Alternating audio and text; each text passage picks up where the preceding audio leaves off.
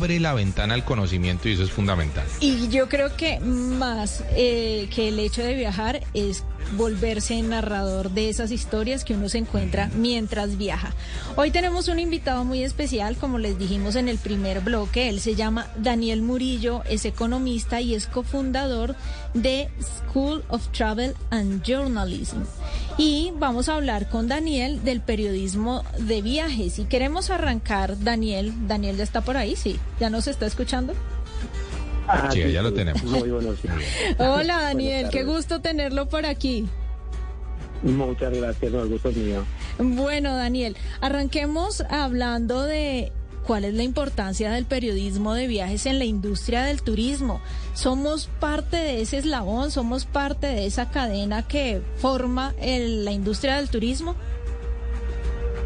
Sí, Marita, si me permite, antes de empezar, sí me gustaría hacer un, pequeño comentario Primero de todo, bueno, felicitaros por el programa, la verdad es, una pasada, me, me, gusta mucho. En segundo lugar, pues bueno, deciros que me, emociona y me ilusiona mucho por estar aquí hoy con, vosotros dos. Y más aún sumado a esto, que es una radio colombiana, que es un país pues que a mí me enamoró, pues bueno, desde que fui la primera vez, hace como aproximadamente 12 años y luego he ido, bueno, he vuelto varias veces por diferentes motivos, pero bueno, básicamente para viajar y seguir conociendo el país, pues desde Sasaima, Villeta, Leticia, los kilómetros de Leticia, Puerto Nariño, Ciudad Perdida, la ciudad perdida no conocida y apta para ir con niños, La Guajira, que Cafetero, Guatapés, etcétera, etcétera, etcétera. No, pero no, qué conocimiento, Daniel, muy bien. O sea, Daniel conoce más que un colombiano promedio de nuestro país. Qué bueno, Daniel. O sea que el tema de los viajes usted lo lleva en la sangre. Sí, eh, por suerte, por desgracia, es algo que desde bien pequeño pues me inculcaron, bueno, mis padres. Y ya desde los 18 que arranqué ya con mi primer viaje solo, así que desde ahí soy de esas personas que si no tengo mi vuelvo de viaje y no tengo el próximo billete comprado para irme al próximo viaje, estoy nervioso, que es lo que me pasa ahora, ¿no? Que acabo de regresar de vacaciones y ya no sé dónde voy a ir en el próximo viaje y me siento medio medio medio así, bueno, un poco raro, ¿no? Entonces, bueno, toca ya, estamos ya haciendo planes para el próximo viaje. Y, y luego, pues esto también sumar un poquito la experiencia de alguien de fuera, ¿no? Que visita Colombia. El, yo deciros, mm, la primera vez que iba a ir, bueno, me desaconsejado, pero por mucha gente que nunca había estado en el país, ¿no? Y les decía, pero ¿por qué no voy a ir? Después de haber ido seis veces a Colombia y haber recorrido muchos lugares, obviamente me, encantó pues, su tierra, la cultura, pero sobre todo, sobre todo, sobre todo, eh, los colombianos y las colombianas. O sea, la gente de Colombia es lo que realmente a mí me, cautivó y me, me, enganchó y la verdad que te crea una, una adicción para, para volver y repetir, ¿no? Porque es un país que te sientes muy, muy cómodo, muy querido, muy bien atendido y, muy rápidamente, dos anécdotas que me gustaría contaros. Sí.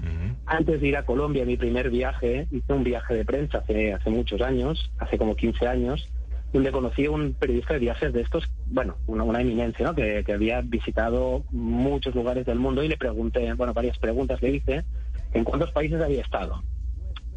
El, tipo, sin ningún tipo de arrogancia, me contestó, te lo voy a responder de otra manera, diciéndote cuántos países me faltan por visitar, que hmm. son seis. claro, me, quedé así muy parado y bueno, seguí preguntando otras cosas, ¿no? Pero bueno, para ir, no alargarme mucho, le, una de las preguntas que le hice fue, ¿en qué país tratar, te trataron mejor? No dudó ni medio segundo en decirme que era Colombia. Me ah, dijo, sin lugar a dudas, Colombia. bueno. Qué bueno. Después de unos años. Qué bueno, fíjese, fíjese Daniel, claro, fíjese Daniel que, que justamente estoy eh, en, por estos días en Aruba y me he encontrado con turistas y con gente del turismo en general y me dicen, me encanta la gente de Colombia, me, me encanta la calidez de la gente de Colombia y eso me parece que, que nos, nos, debe llenar de orgullos, de, de, orgullo no solamente a los colombianos sino a los latinoamericanos porque pues los colombianos hacemos parte eh, de, de, la región y eso es muy importante. Pero, pero Daniel, tratemos de, regresar un poquitito a esa primera pregunta que a la que lo a la que lo llevamos y es esa importancia justamente del periodismo de viaje de viajes en la industria del turismo. Sea, ¿cómo lo ve usted? ¿Cómo lo siente después de, tanto conocimiento y de tantos viajes que ha, podido tener? Bueno, aquí el turismo de viajes, mm, en mi opinión personal, es, esencial y es necesario. Al final es algo que despierta el interés de los viajeros, inspira eh, y proporciona información eh, sobre destinos y sobre todo de experiencias. Es por eso que, creo que los periodistas y, y las periodistas de viajes juegan un papel muy decisivo en este punto, ya que ayudan a tomar esas decisiones y a descubrir estos nuevos destinos. Hace años Mm, cuando tú querías ir de viaje, me imagino que nos pasó a los, tres, el, solo tenías, si querías ir a un destino, tenías un amigo, un familiar que había ido, mm, una revista, una guía, un documental. Ahora, sin ir más lejos, puedes viajar desde tu casa con un ordenador, eh, Google Maps, te transportas en un lugar y puedes recorrerlo casi calle a calle o siguiendo un youtuber que se ha puesto una cámara en la cabeza o en una mochila y te puedes sentir por algún momento casi dentro de esos lugares, ¿no? Total. Entonces, a, día de hoy las plataformas y, los lugares donde encontrar esa información se han, multiplicado. Entonces, por ese motivo que, nosotros creemos también que es muy necesaria una formación en la, en la, ¿no? Y ya no solo para hablar de la ética, sino también de la oportunidad que puede resultar de una acción no consciente o sí, o forzada conscientemente. Qué bueno. Daniel, aquí en Colombia eh, somos pocos los que nos dedicamos formalmente al periodismo de viaje. De hecho, Travesía Blue es el único programa de viajes y de turismo en la radio en Colombia.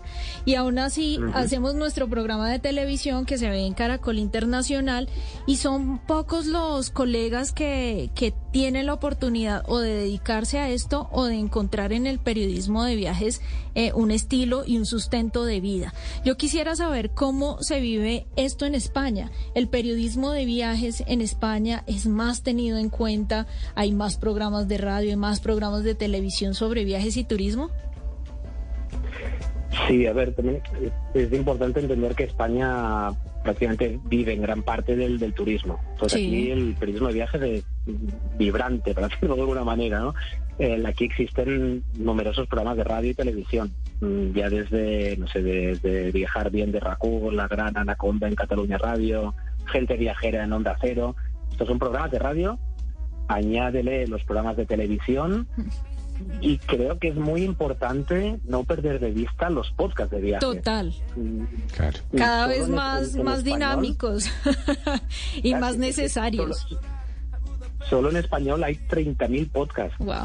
Luego, en, español, en total. Luego, enfocados en lo que es el periodismo de viajes, empiezan a aparecer, bueno, han aparecido desde hace muchos años ya, por ejemplo, el, bueno, hay podcast de los grandes viajes que lo lleva Pablo, o el de Íñigo de Viajando Simple, pues han salido mm, la maleta de Carla de viajar en familia o viajar con, con una niña, han empezado a salir muchos de también de, nicho. Y, también creo que es importante no olvidarnos de YouTube. Mm, tienes youtubers que cuentan con más de 40 millones de suscriptores, mm, con vídeos que tienen más de 5, 7 o 10 millones de reproducciones. Sí. Y esto hablamos de los grandes, pero luego hay miles de, de medianos y pequeñitos.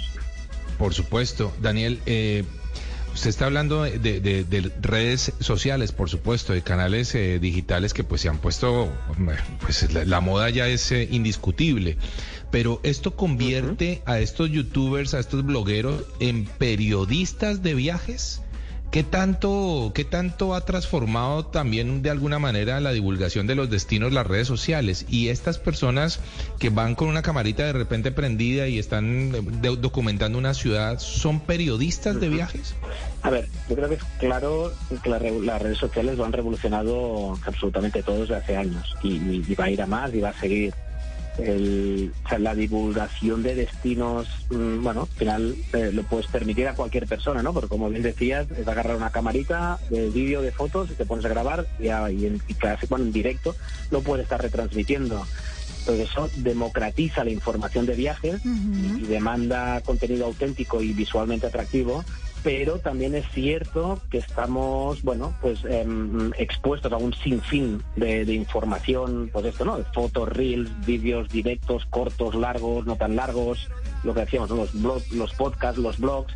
Entonces, todas estas personas participan de una manera más o menos consciente en sumar su, perdón, su pequeño grano de arena y en, este engranaje del, del sector del turismo todo esto hasta ahora suena muy bonito y alentador, pero también tiene su aspecto negativo, como todos sabemos. Mm, yo desconozco si esto ha llegado a Colombia, pero sin ir más lejos, mm, lejos de donde, bueno, donde yo vivo, muy cerca, en abril, pues los cerezos florecen.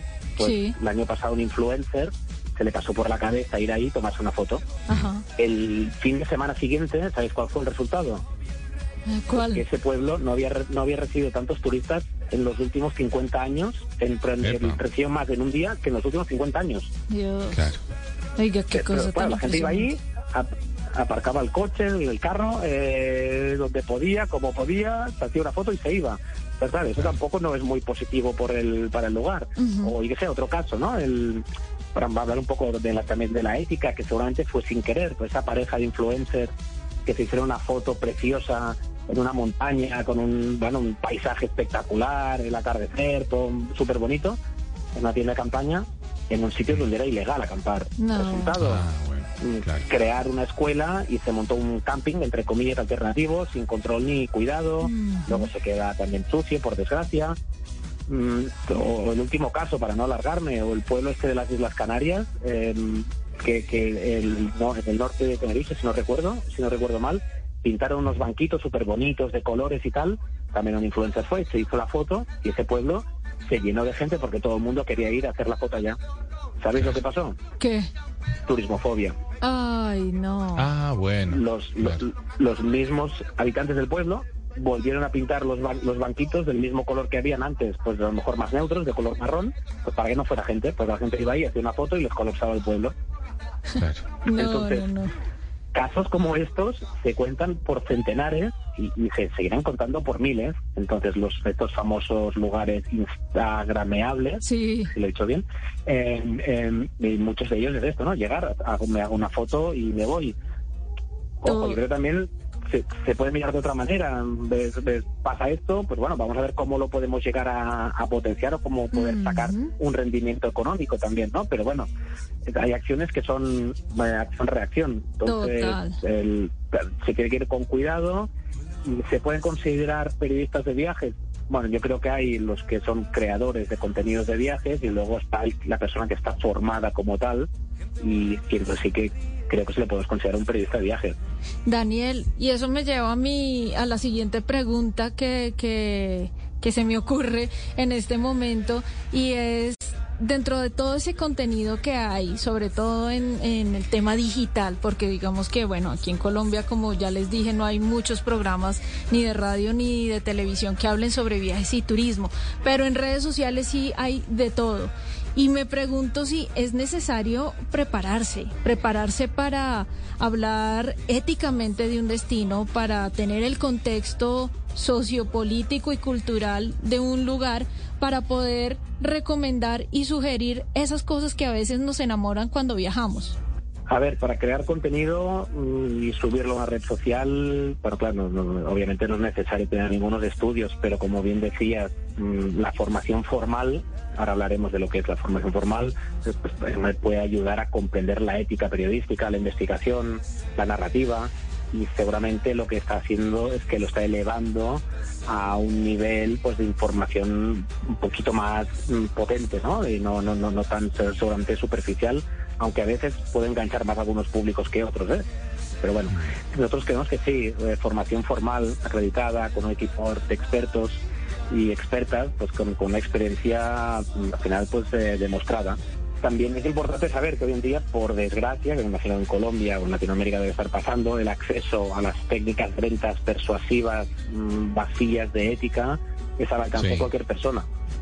Y si le añades a esto la pócima mágica, eh, si, añades esto a la pócima mágica el Big Data, eh, la compra de web de opiniones, la inteligencia artificial y un poco de marketing, mm, llegas a, a lo que está sucediendo ahora no sé vosotros, pero yo cada vez que me pongo en Instagram, o sea, es el colapso formativo y mental para muchas personas de, formación, no solo en turismo de viajes, en cualquier sector de cursos sin ningún tipo de, valor.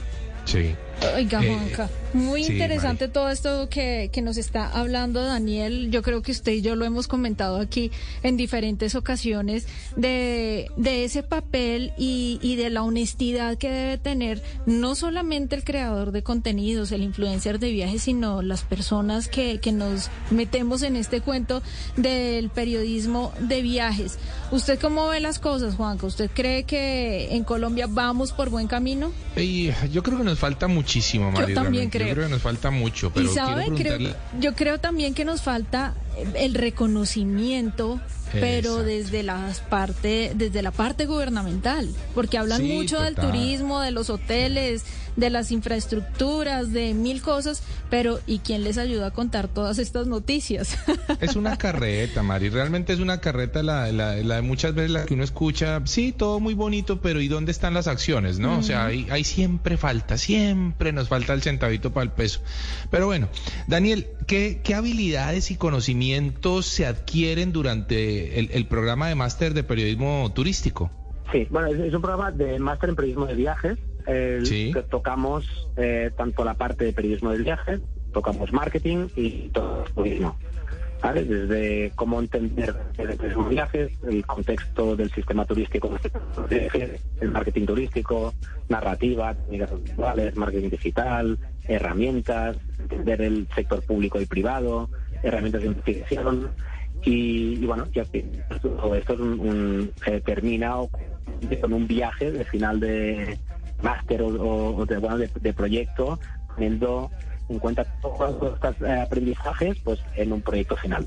Qué chévere, qué buena oportunidad. Tengo que contarles a nuestros oyentes que yo hice un máster en periodismo de viajes y dentro de poco voy a participar en esta escuela maravillosa para dictarles una cátedra sobre introducción al periodismo de viajes. Así que toda la gente que esté interesada en saber cómo, cómo se forma uno, cómo debería iniciar su carrera en el periodismo de viajes, pues allá los esperamos. Daniel, ¿hay algún requisito de admisión para el máster en periodismo de viajes o tienen que ser algunos perfiles específicos los que quieran ser candidatos a ese máster?